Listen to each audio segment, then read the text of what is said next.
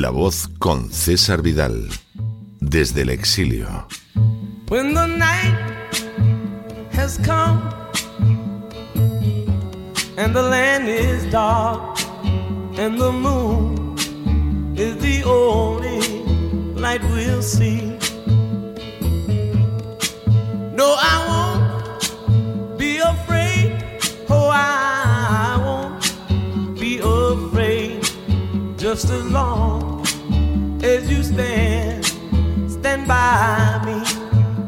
Muy buenos días, muy buenas tardes, muy buenas noches y muy bienvenidos a esta nueva singladura de la voz. Soy César Vidal, hoy es el lunes 9 de enero de 2023 y me dirijo a los hispanoparlantes de ambos hemisferios, a los situados a uno y otro lado del Atlántico y como siempre lo hago desde el exilio. Corría el año 1787 y más concretamente un día del mes de enero cuando un político americano escribió a Edward Carrington una carta en la que afirmaba lo siguiente. Were it left to me to decide whether we should have a government without newspapers or newspapers without government, I shouldn't hesitate a moment to prefer the latter. But I should mean that every man should receive those papers and be capable of reading them lo que podría traducirse como si tuviera que decidir entre si deberíamos tener un gobierno sin periódicos o periódicos sin gobierno, no dudaría en quedarme con lo último. Pero con ello quiero decir que todos tendrían que recibir esos periódicos y además ser capaces de leerlos. La afirmación del político no podía ser más clara. Entre una sociedad con gobierno pero sin medios de comunicación, y otra sociedad sin gobierno, pero con medios de comunicación, la segunda sería lo mejor. Sin embargo, no bastaba con la información proporcionada por los medios de comunicación, sino que además tenía que existir una población que tuviera la posibilidad de acceder a esa información y que, por añadidura, supiera entenderla. La reflexión apuntaba a una realidad innegable. Un gobierno sin medios libres siempre deriva en tiranía. Pero no basta con los medios. Además, la gente tiene que poder acceder a ellos y entenderlos. Por cierto, el político en cuestión se llamaba Thomas Jefferson. Hoy el programa La Voz retoma sus emisiones de la novena temporada tras las vacaciones de Navidad. Sin ánimo de ser exhaustivos, los hechos en estas semanas han sido los siguientes. Primero, el gobierno español sigue intentando controlar el Tribunal Constitucional de tal manera que cualquiera de sus acciones sea aceptada como legal, aunque viole de la manera más bochornosa la Constitución. Por añadidura, los potenciales presidentes son gente cercana al Partido Socialista y partidaria de las denominadas tesis constructivistas, que consideran lícito cambiar el contenido de la Constitución apelando, por ejemplo, al paso de los tiempos. Segundo, el desempleo sigue constituyendo una verdadera plaga en España hasta el punto de que es la nación con mayor tasa de desempleo de la Unión Europea doblando prácticamente la tasa de la eurozona y siendo el triple de la de Estados Unidos y casi seis veces mayor que la de Suiza. Tercero, el déficit público español también ha seguido descontrolado hasta el punto de que ahora mismo en enero de 2023 es superior al crecimiento de la economía y uno de los mayores de los dos últimos siglos de historia de España.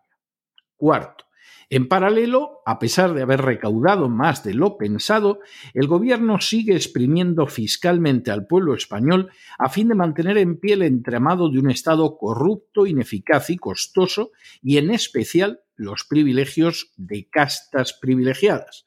Las grandes víctimas seguirán siendo, como siempre, las clases medias.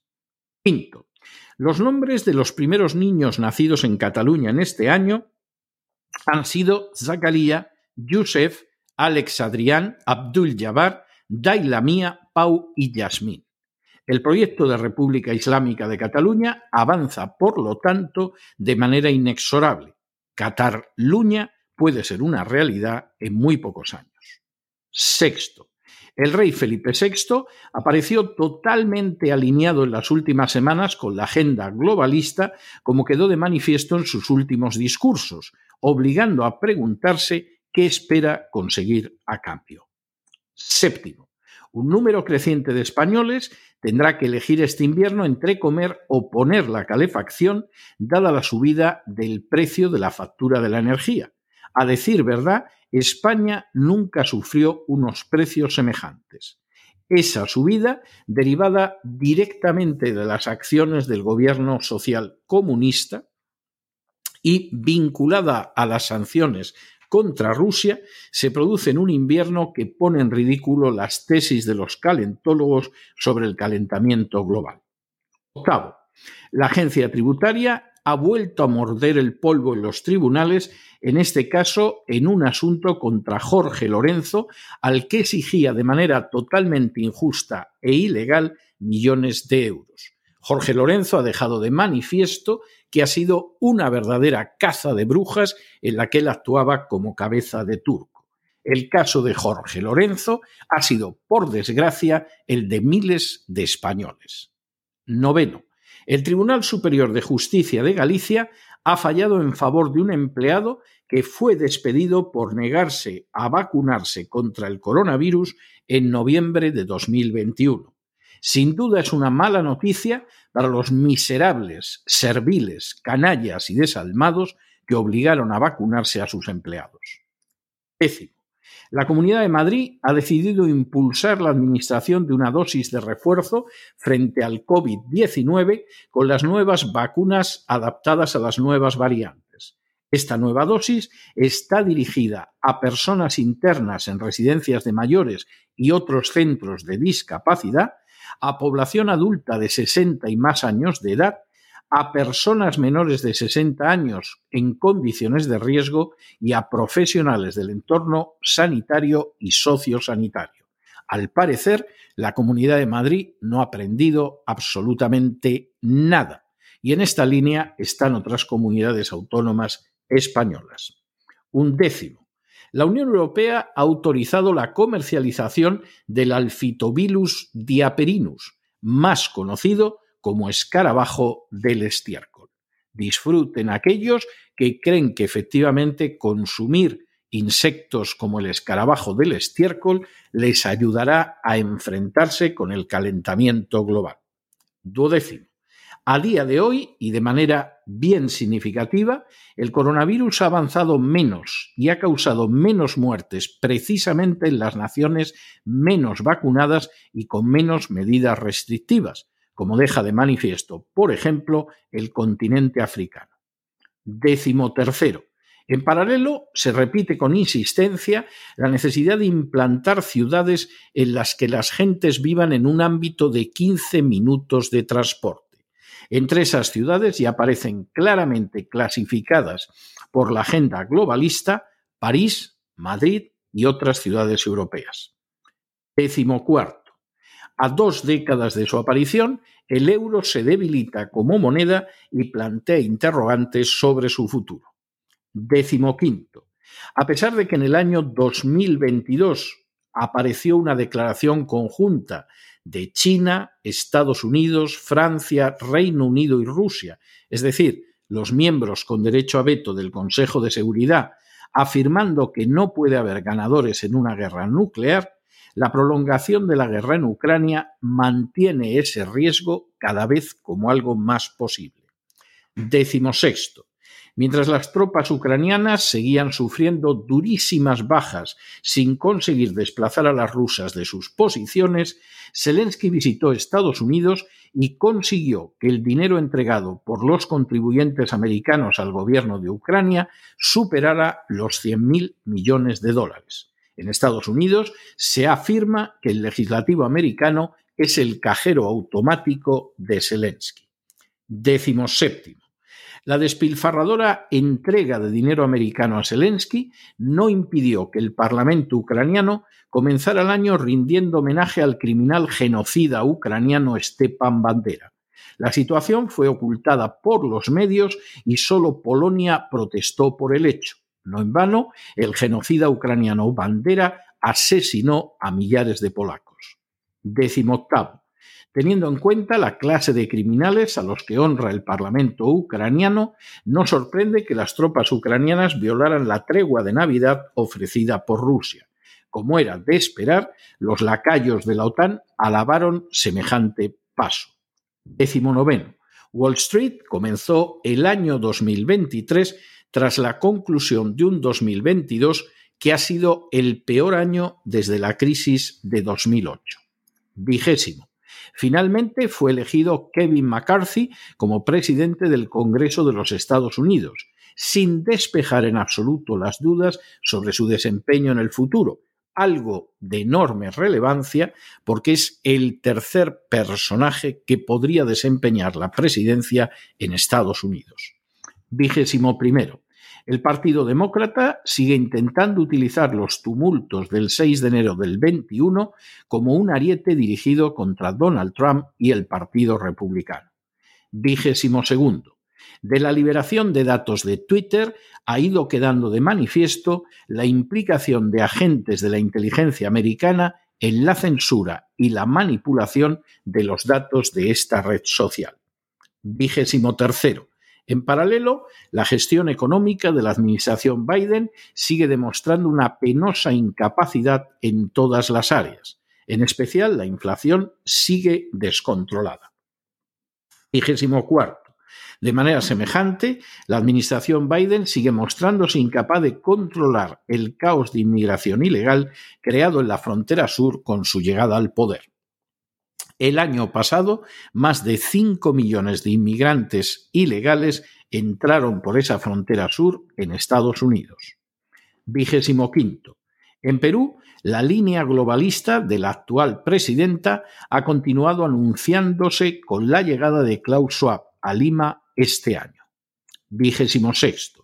En Brasil, la ocupación de varios edificios oficiales por supuestos partidarios de Bolsonaro, que estaba en Florida a la sazón, ha abierto la puerta para que Lula da Silva saque de la, de la vida pública a políticos bolsonaristas, mientras la administración Biden igualaba el episodio con los sucesos del 6 de enero en Washington en un intento de liquidar por completo el futuro político de Bolsonaro. Vigésimo séptimo tuvo lugar el fallecimiento de Benedicto XVI, una auténtica figura trágica.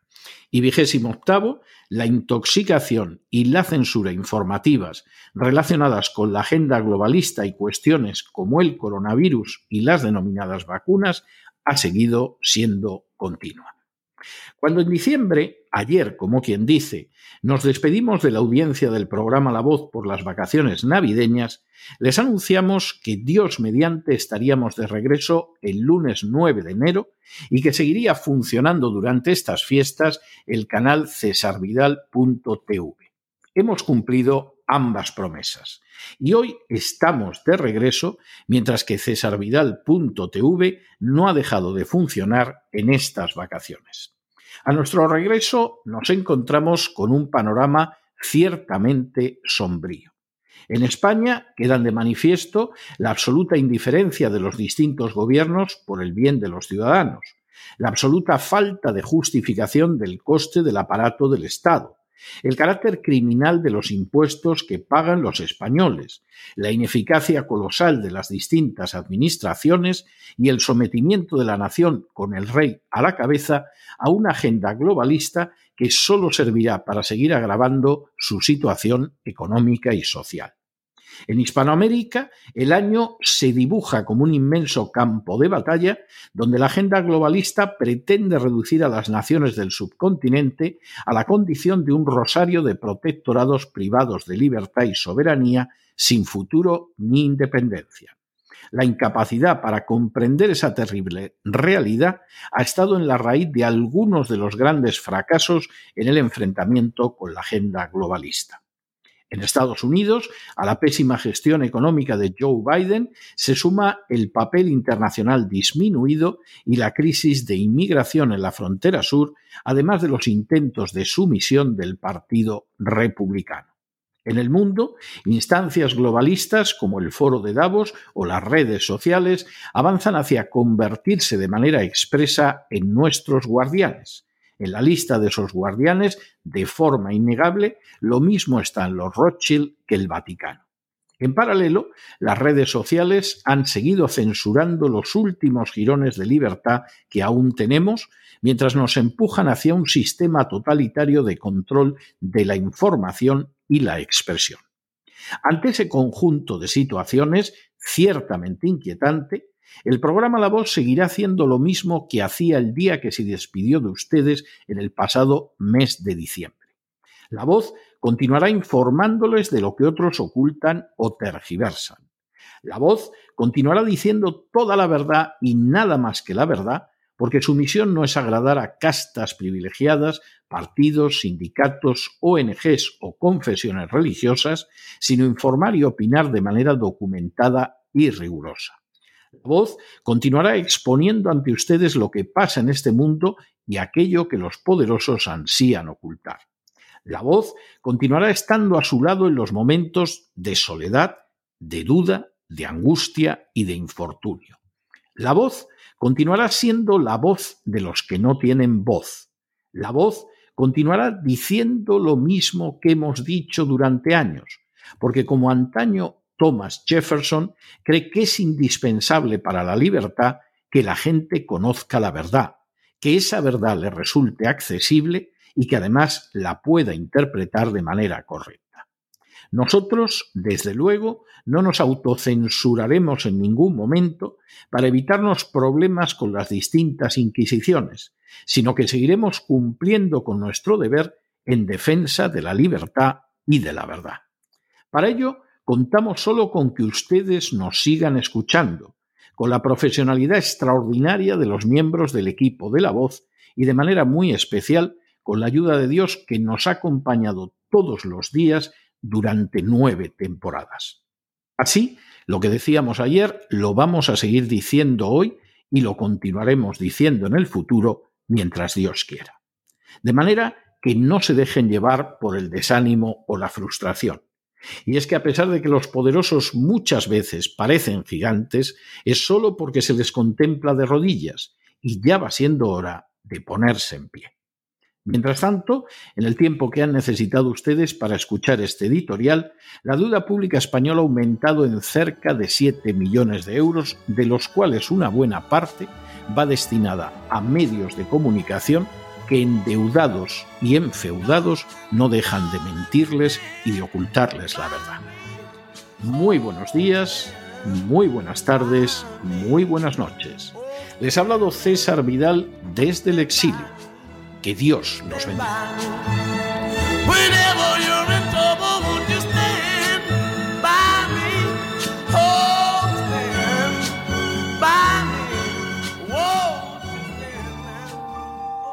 Esta sección está patrocinada por crowdfunding con el siguiente mensaje. Nuestro Señor Jesucristo, el único Dios verdadero, es misericordioso y nuestro Salvador.